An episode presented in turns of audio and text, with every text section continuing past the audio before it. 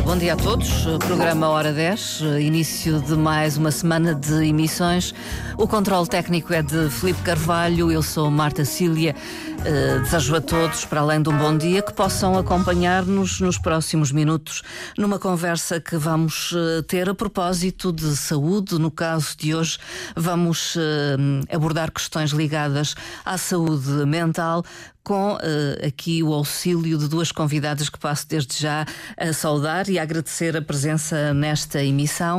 Uh, Carolina Manica, enfermeira, é diretora técnica do Madeira Quality Care, que já aqui esteve uh, há cerca de um mês. Muito bom dia. Bom dia, Marta. Bom dia a todos. Vamos só lembrar que este projeto é um, um projeto de prestação de cuidados de saúde ao domicílio, mas também está connosco Amanda Vieira, é psicóloga, colabora com este projeto. Muito bom dia também. Bom dia, Marta. Bom dia a todos. Também. Muito obrigada uh, por ter uh, vindo também. Saúde mental. Uh, saúde mental nos mais idosos é fundamental também para garantir qualidade de vida. Carolina Manica. Claro que sim, Marta. Isto, esse é dos temas mais importantes. E, e, pensando no tema que íamos abordar hoje, tínhamos vários, mas achamos que de facto a saúde mental é dos pontos importantes nesta fase, principalmente no pós-pandemia. Uh, nós, enquanto profissionais, notamos uma diferença e eu até costumo dizer que uh, há uma barreira do antes e do e depois. Porque é assim, de facto, principalmente para a população mais idosa, a solidão e a tristeza sempre foi uma coisa muito presente nessa faixa etária. O que notamos é que no pós-pandemia esse medo e essa solidão está muito mais vincado Sim. e há muito uma apelatividade nesse sentido. Hum também, nós, enquanto profissionais de saúde, muito virados na parte da saúde mental e achando que isso é um dos pilares para o nosso bem-estar, uh, também é das áreas que temos que atuar e, preocupar, e preocupamos muito nesse sentido. Portanto, sente isso no dia a dia, no, no relacionamento com uh, os utentes? Uh, sim, enfim, sim.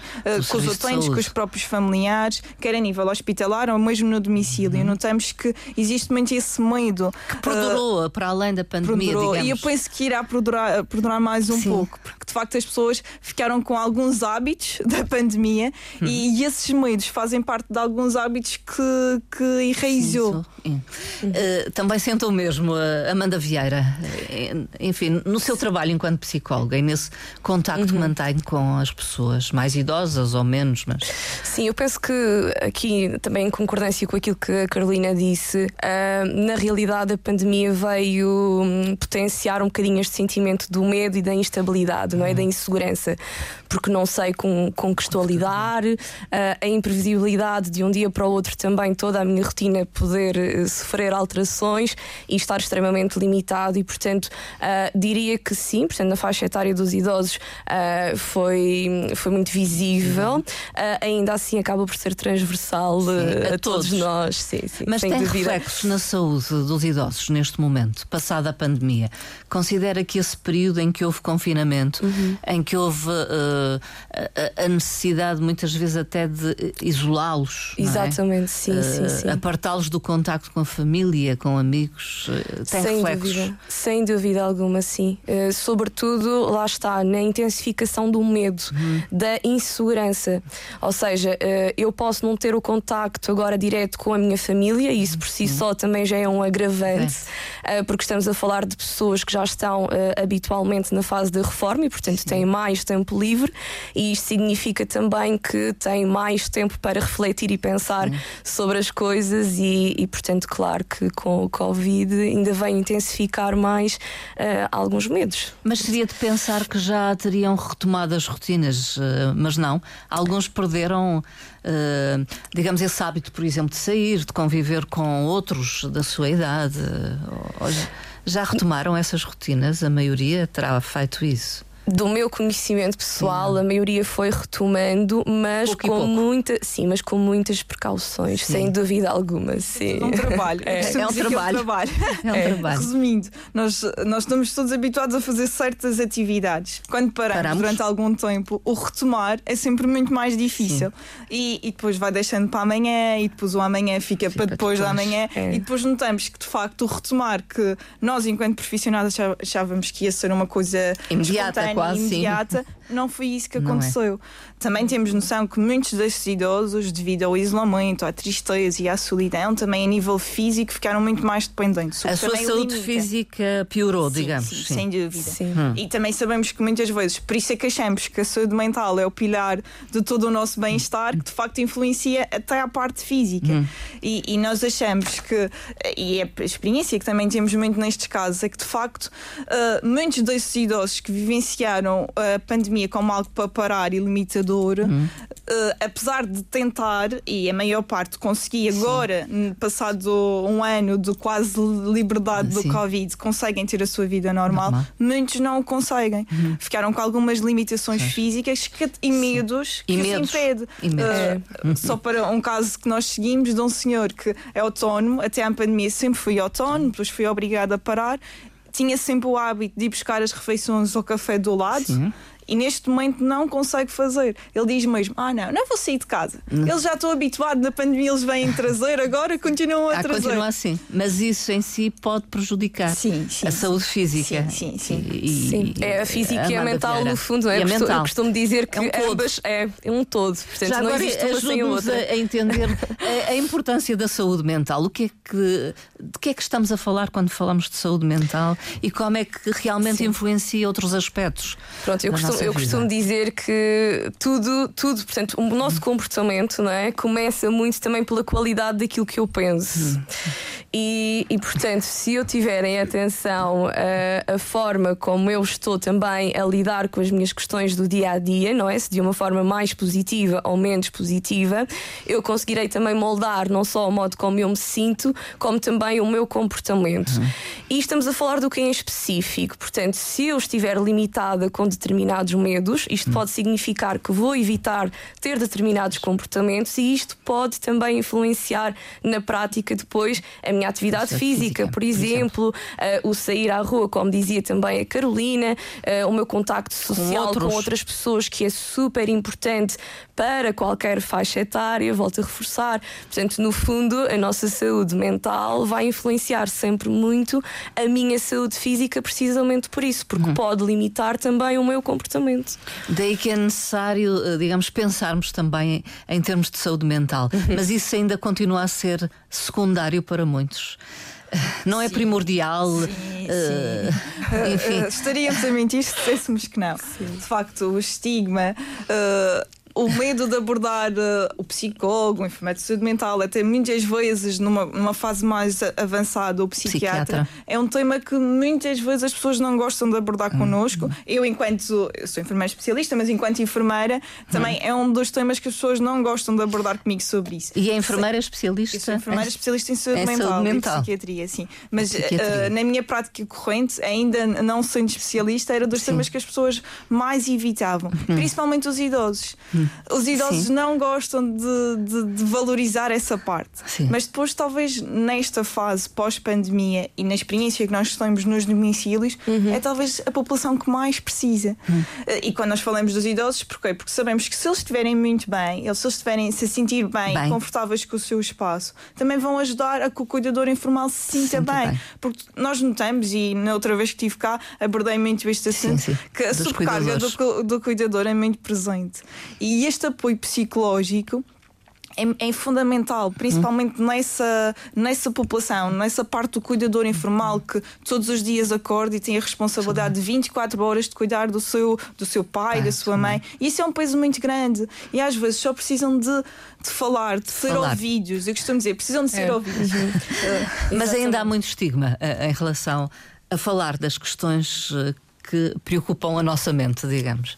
Sim. A saúde mental ainda. Sim, muito. Já não existe tanto como existiria há 5, 10 anos atrás, possivelmente, não é?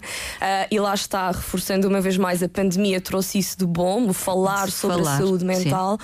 Ah, mas sem dúvida alguma que ainda existe muito essa questão de que procurar um psicólogo ou procurar um psiquiatra ou ajuda ah, na área da saúde mental pode significar que eu estou instável, que eu não estou Sim. organizado enquanto pessoa. Ah, e pronto, e as pessoas levantam isso como sendo, sem dúvida, hum, uma questão, um problema. É algo que tem custado a ultrapassar a Sim. questão uh, do preconceito em relação Sim. Por isso é que é tão importante a questão da, da psicoeducação, ou hum. seja, uh, especificar o que é que de facto faz um psicólogo, que vantagens hum. é que po podemos ter em ir a um psicólogo e, acima de tudo, perceber que o trabalho de um psicólogo também não é só um trabalho de intervenção, pode ser de prevenção, ou seja, Sim. eu posso estar uh, bem numa hum. fase da minha vida em que me sinto bem, nos diferentes contextos onde estou, e ainda assim procurar, procurar. um psicólogo para prevenir eventualmente algum, algum acontecimento de hum. vida ou alguma situação que possa correr uh, menos bem. Sim. E, por Carolina, exemplo, na parte Carolina de, onde os trabalhos que a doutora Amanda faz connosco, é, por exemplo, a parte de não, é da manutenção, não da prevenção, porque trabalhamos muito num público sim, sim. idoso, mas na manutenção. Sim. Nós costumamos dizer que era a conversa que fazíamos inicialmente. Uhum. Se deixamos de praticar ou ex executar algumas tarefas, vamos perdendo competências.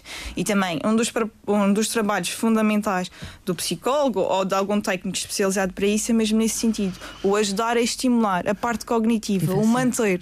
Sim. E isso é muito importante. Nós vemos que. Uh, muito da tristeza e isolamento dos idosos vem-se porque deixam de conseguir escrever, Sim. ou deixam de escrever de ler, nome, até, de, ler de, de, algumas atividades que até faziam de forma uh, simples, Sim. deixam de realizar e deixam de ter essa, essa competência. Uhum. E quando vão retomar, sintam uma tristeza enorme de não conseguir algo que eles costumam nos dizer. Eu sempre fiz isto, não sei como não, é que não consigo.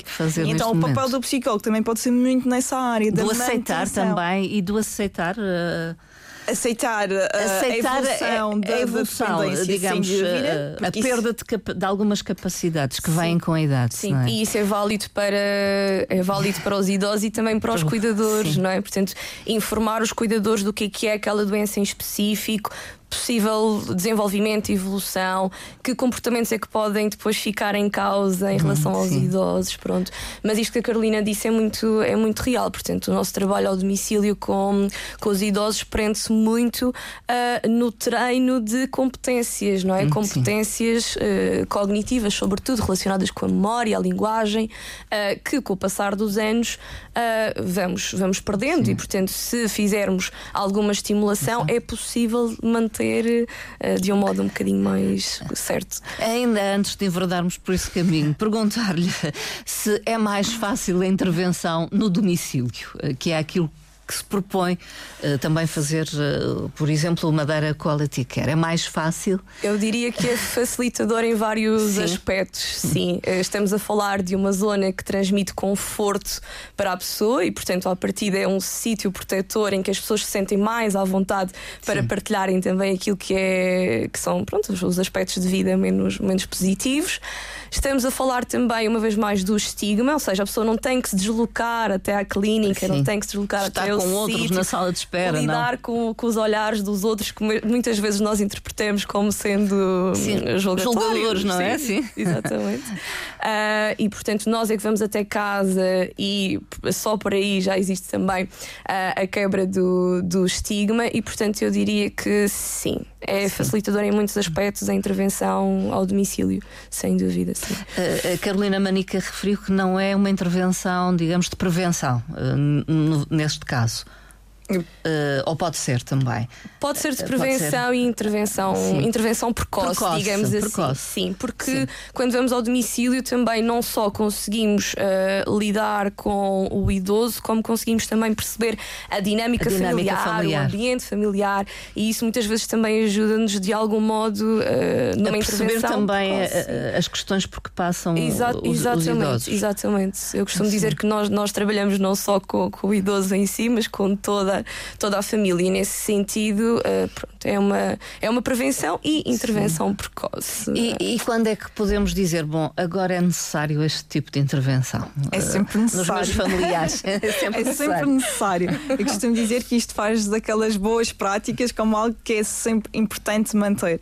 Claro que há situações que são mais presentes essa necessidade do que outras. Hum. E podemos ver coisas simples, como ou uma pessoa que no caso do nosso utente, Sim. quando recorreu, foi porque de facto não consegue sair à rua. É uma Sim. prática comum e agora o medo e a ansiedade que fica em sair só não o permite ter essa autonomia. Sim. Que E- é uma coisa que é limitadora e para ele era importante. E questiona-se porque é que isto me acontece Claro, sempre. e é algo que era prejudicial para ele, o saber que não consegue sair por uma limitação eh, que ele próprio está a criar com ele. Ele precisou de ajuda e agora já estamos Sim. a conseguir combater saia, eh, saia. esses receios. Em outras partes, por exemplo, quando nós é normal irmos perdendo as competências e, por exemplo, a parte do, do treino, Do apesar que treino. vamos falar Sim, daqui sim, mas podemos falar agora. Uh, é muito importante porque de facto as primeiras coisas que, que- as pessoas começam a perder a competência é no agarrar na caneta, no escrever o seu nome e isso até eles dizem, ah, já não consigo escrever o meu nome tão bem. É uma questão importante de manter. motricidade Sim, fina, também, muitas também. vezes é aqui que se revela primeiro. eh, Não é o primeiro, Não é o mas primeiro é, sinal. é o que, que demonstra mais insatisfação por parte da pessoa. Hum. Porque o nome é uma coisa que nós aprendemos a escrever desde cedo. Sim, é é a nosso. primeira palavra, é nosso. e eu, quando eles geralmente nos demonstram que necessitam de ajuda, é muito quando perdem essa, essa autonomia, Autonomia. ou essa capacidade. sim.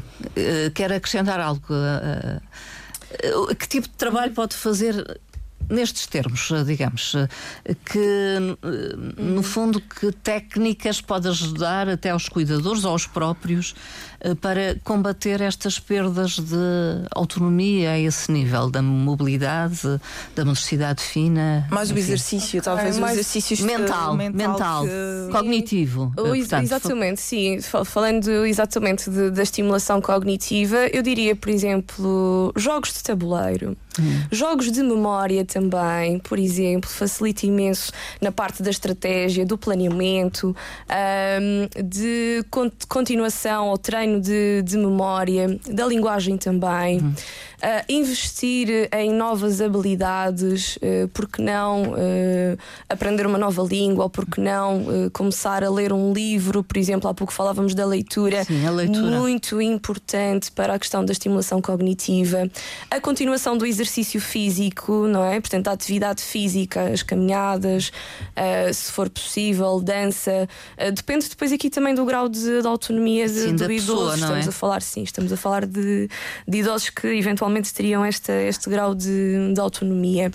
Ah, existe também algo que se chama a, terapia da reminiscência e que, e que nos faz recuar tempo. ao passado, no tempo, ou seja, ver álbuns de fotografias É. antigos, conversar sobre as pessoas que estão nessas fotografias, ah, memórias antigas. Portanto, tudo isto são estratégias que facilmente os cuidadores podem aplicar, ah, mas também é um trabalho feito pelo Sim. psicólogo ao domicílio e que de algum modo ajuda a manter muitas destas competências cognitivas. Sim. Portanto, é uma série de coisas. O próprio, o- a, próprio, a própria pessoa, o próprio idoso, também vê isto como uma atividade de lazer Hum.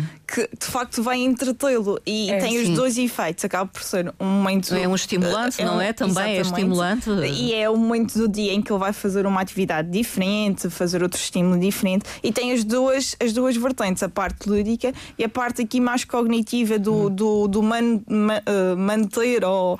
eh, ou manter Algumas a- capacidades, não é? Exatamente, sim. sim. E isso é muito, muito importante. intelectuais e cognitivas. Porque a maioria deixa-se ficar, não é? Deixa-se ficar no sofá, a ver televisão, se é que está a ver muitas vezes, não é? Adormece Sim. Oh, eu posso combater partilhar. isso.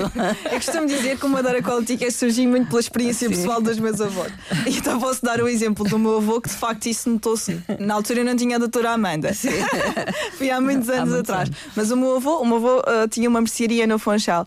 Quando foi para a reforma, aos seus 70 anos, que foi mais Sim, tarde, mais tarde. ah, foi uma perda. O meu avô era um crânio a nível de contas. Eu lembro-me de crescer com o meu avô nos ensinar a fazer as contas As de contas. matemática, a tabuada. Havia muito isso em ensino. Depois, quando veio para a reforma, aquela coisa do contacto com as pessoas, nós Sim. estávamos na escola.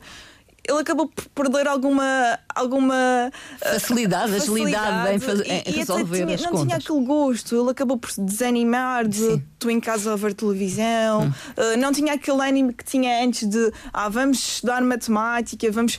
E, e então o que é que aconteceu? O meu avô começou a ficar muito mais triste, ficou, ficou imenso tempo a ver televisão e a gente notou uma tristeza imensa Uhum. nesse sentido. E nós na altura não tínhamos as ferramentas que agora nos existe. ajudasse exatamente, nem E que, conhecimento. Que, exatamente, E conhecimento. nos ajudasse a combater isso. E de facto, o que é que nós juntamos? Que, por exemplo, no caso do meu avô, e eu tenho a certeza que o meu avô é o exemplo de muitos dos nossos idosos daqui na, na região, a reforma foi algo que ele tanto ah, esperava, porque era um momento Sim. de lazer dele. Habitualmente espera-se muito. mas não foi um, um ato bom. E ele no fim, quando, pronto, quando, antes de, de morrer, ele dizia-nos: Ah, toda a gente quer ir para a reforma, É. mas olha, não é assim tão bom. Eu pelo menos tinha aquela rotina e aquele hábito e sentia-me útil. Era estimulante, no momento- fundo.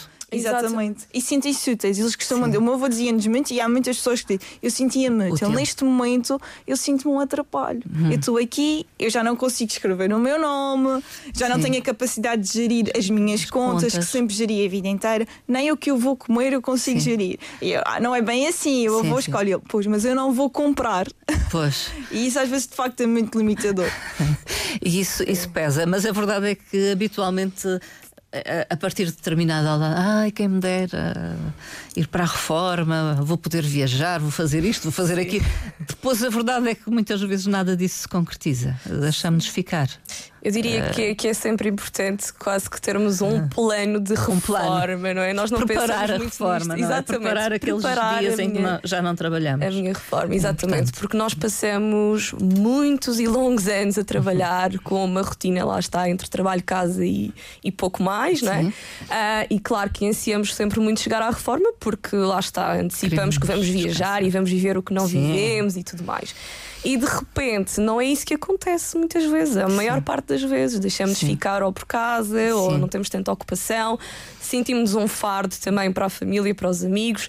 Estamos a falar de uma fase de transição também em que muitas vezes lidamos com, com perdas de, Sim, de, de amigos, e- de familiares, e pessoas eh, próximas, do cônjuge, do cônjuge. Exatamente, do- dos, com- dos companheiros, companheiras, e portanto a, a reforma, eh, como nós a imaginamos, muitas vezes não é desse modo. Portanto, não é um plano sítio i- não é um sítio fantástico que nós muitas vezes achamos que- Sim, que, poderá que ser. Poderá ser se, Sim. lá está, tivermos um, um plano Sim. eh, quase diário de, ok, o que é que eu vou fazer hoje para poder também ter aqui um bocadinho mais de agitação, de estimulação, Ah, aqui um bocadinho à semelhança do que a Carolina partilhou. Eu também, graças a Deus, tenho, tenho os meus avós vivos e de facto são muito autónomos, portanto, Uhum. mesmo já estando na reforma há alguns anos, eles mantêm a vida normal, portanto. E é o ideal, é, é manter a atividade. Então, o máximo que se conseguir. E autonomia sim, o mais, sim, sim. eh, o máximo que se conseguir. Porque depois pode surgir aquele sentimento de quase de culpa ah, por eh, sentir que agora a minha família é que tem que cuidar de Uhum. mim, é que tem que tratar dos meus assuntos pessoais, das minhas contas, das minhas compras, coisas que eu fiz a vida toda. Uhum. E portanto, ah, eu diria que se conseguirmos manter essa autonomia. O máximo que, que der, sim, sem dúvida. e eh, voltando à ação do psicólogo, da psicóloga neste Isto, caso. isto é quase a resposta anterior. Resumindo, quando é que devemos pedir o apoio do psicólogo? Desde Exatamente. sempre. Que é uma Desde- preparação, desde uma sempre. aceitação de. Até a própria reforma, a gente nota que é preciso uma aceitação e uma preparação para a mesma. Sim. Para não. Para uma mudança, Para uma mudança, acaba por ser exatamente. E tudo o que é mudança, às vezes, uma mão. Eu costumo dizer que às vezes uma linha orientadora é sempre muito Sim. mais fácil de aceitar. Por isso, implica uma adaptação. É, é- é pensar com, com alguma antecedência. Mas o que faz a, a- a- a psicóloga neste caso? Digamos, já falou que pode instruir, digamos, até familiares e o próprio para algum tipo de exercícios eh, a nível cognitivo que ajude. Mas em termos de ação da psicóloga mesmo, o que é que, o que, é que faz? É uma conversa? É ouvir. eh, É o ouvir, sim, sem dúvida. dar caminhos, Ah, digamos, eh, ou não? Alguma orientação. Alguma orientação. Sim, com base naquilo que a pessoa também vai partilhando, não é? Na- Nas inseguranças, nos medos, nos objetivos também, porque nós, mesmo eh, numa fase mais tardia, temos e devemos ter objetivos de vida, e isso é muito importante também, às vezes, tentar perceber junto do idoso, ok, portanto, eu tenho esta idade, eu estou nesta fase, o que é que eu quero que alcançar, que objetivos é que eu, que eu tenho? No fundo, também para incentivar aqui um bocadinho a autonomia. Uhum. Ah, mas respondendo concretamente à, à sua pergunta, Marta. Uh, eu diria que, acima de tudo, a avaliação psicológica, começar Sim. por perceber como é que está efetivamente aquele idoso, uh, em termos não só cognitivos, mas de ansiedade, Sim. depressão. Sim. Portanto, aqui há alguns, algumas linhas muito importantes um, do bem-estar e também qualidade de vida. E isso faz-se através do diálogo com a pessoa. Diálogo e aplicação oh. também de testes psicológicos adaptados para a faixa etária, portanto, são testes validados claro. cientificamente e que nos permite também ter aqui uma resposta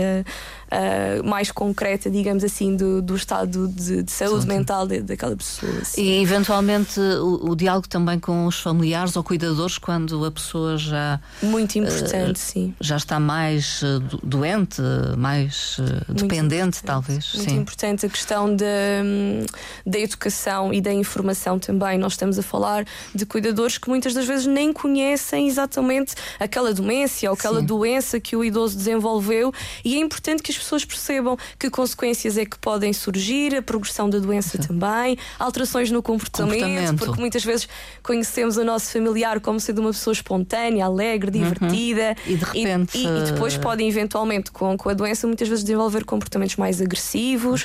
E é importante que os familiares conheçam também de perto uh, a doença e possivelmente alterações de comportamento uhum. que possam surgir e como reagir uh, a essas, é para evitar uh, a frustração a culpa, hum. a ansiedade diária, diária, de não saber como lidar com. Portanto, o psicólogo facilita em todos estes aspectos uh, para idosos e para os cuidadores. E depois faz-se no diálogo com a pessoa. Uh, Sim. com o utente, não é? Sim, a comunicação. Conversas, a, a comunicação. Conversa. Sim, a conversa, a adaptação àquela pessoa, Porque sim, muito importante. Tem a noção que por parte de quase da maioria, não é? Mas afinal, o, o que é que faz um psicólogo? O que é que eu vou fazer ao psicólogo? O que é que eu vou dizer? O que é que ele me vai dizer? Enfim.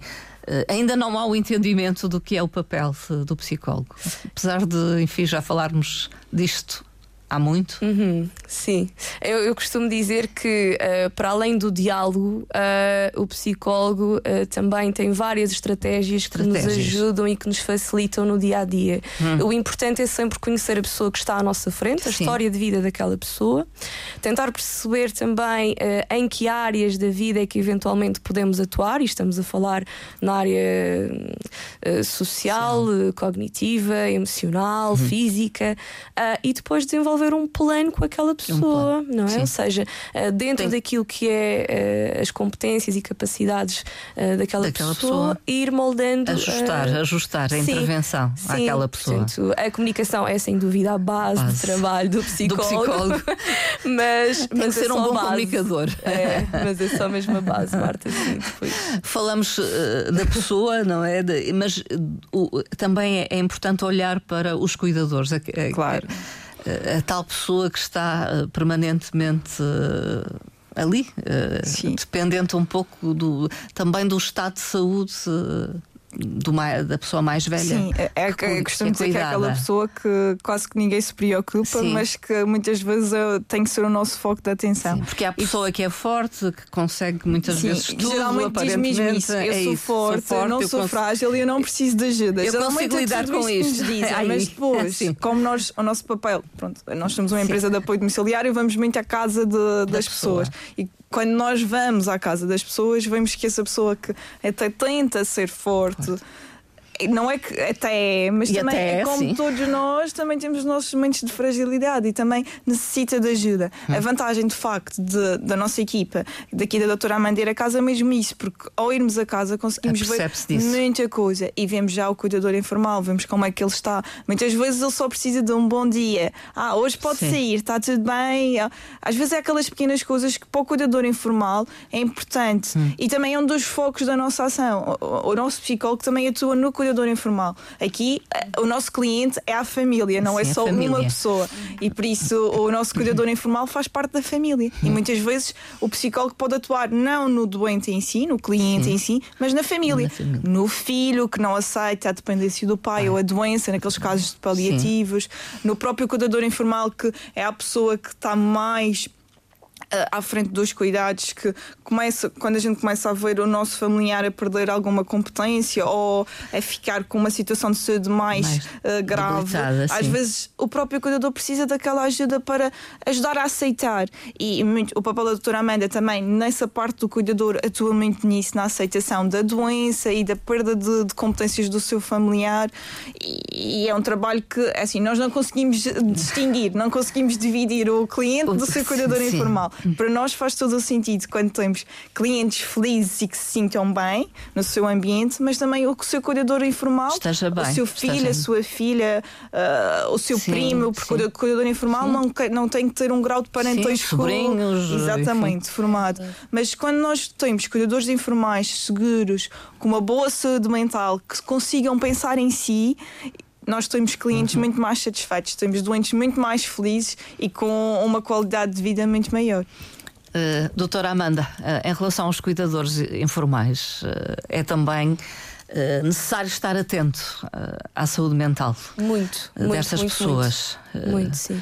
E reforçando aquilo que, que a Carolina disse e que eu concordo muito, sem dúvida alguma que muitas vezes os cuidadores informais acabam por passar aqui, aqui um bocadinho pela, pela transparência da, da, questão e essa foi logo uma preocupação principal do nosso projeto, uhum. de dar também uh, importância e luz aos cuidadores informais, que sem dúvida alguma muitas vezes vivem em situações de extrema ansiedade, frustração, culpa também, uh, e portanto são uh, também o foco do nosso trabalho. E reflete-se na saúde mental, na física muitas vezes, mas também na saúde mental. Sem uh, dúvida, sim, dos sim, cuidadores sim, informais. Sim, sim, sim. Sente-se sente muito isso, que vivem muitas vezes cansados, mas com o apoio certo e adequado sim. é possível uh, de estarem com um pouco mais de. ou de viverem com um pouco mais de mais qualidade, de vida. Sim.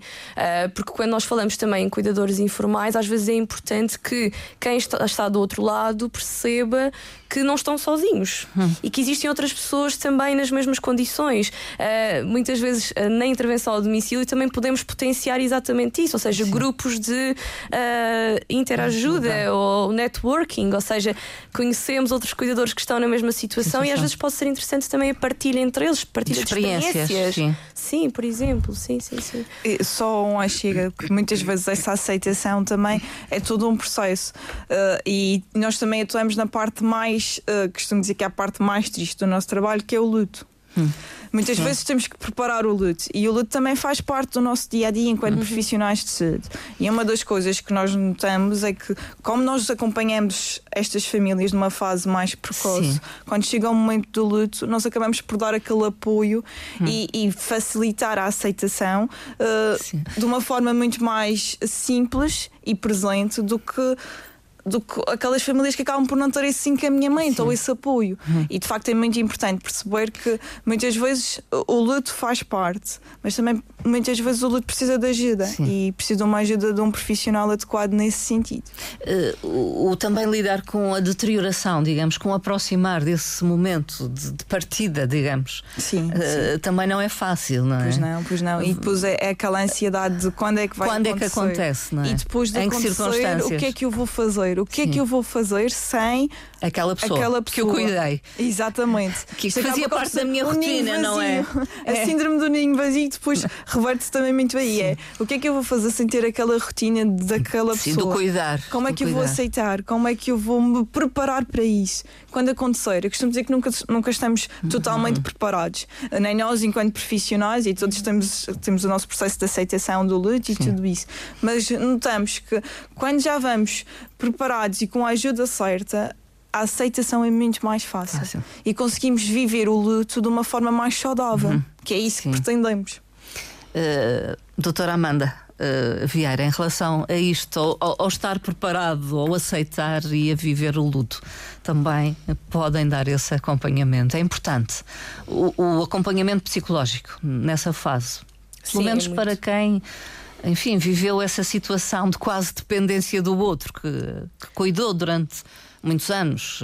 Sim, também é uma área de atuação ao domicílio, uh, até porque como, como a enfermeira Carolina disse, a verdade é que uh, estamos a falar de uma fase de vida em que, sem dúvida, o luto é uma certeza. Hum, ou sim. o processo de luto. E eu costumo dizer que muitas vezes o processo de luto começa mesmo em vida, a preparação para, não é? Uh, isto depois depende muito também de cada família, depende muito também de cada utente sim. em específico, mas o principal é compreender os medos e os receios inerentes a isso, ou uhum. seja, uh, e agora, e se isto Sim. acontecer, ou como é que, como é que que modo é que isto poderá acontecer, o que é que eu posso fazer para também uh, manter alguns mínimos de, de autocuidado, não é? Sim. Sem nunca descuidar também de, de, de, quem é que eu sou enquanto pessoa. Um, mas sim, portanto, é uma, é uma área de atuação do psicólogo uhum. ao domicílio também, uhum. a preparação. Sim para eventualmente a perda daquela pessoa, hum. sim. E que é uma perda muitas vezes em vida, lá está, porque as pessoas sim, também vão. Também é verdade. As pessoas vão, vão sofrendo mudanças, mudanças ao longo do tempo mudanças. e que muitas vezes já não reconhecemos aquele familiar tal e qual como ele era no passado. Sim.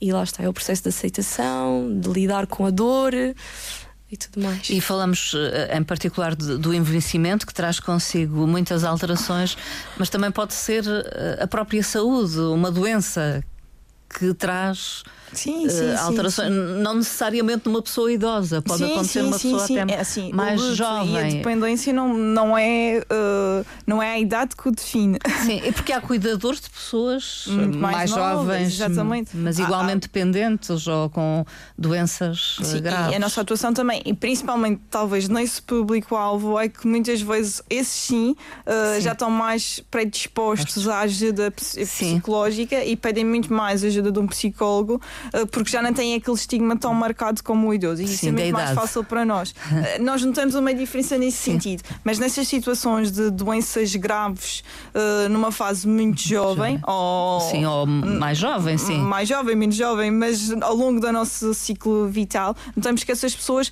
procuram muito mais essa ajuda porque sabem que é, é benéfico para eles. Hum. No idoso é uma coisa que estamos a, a, combater e, e, cada dia notamos uma diferença.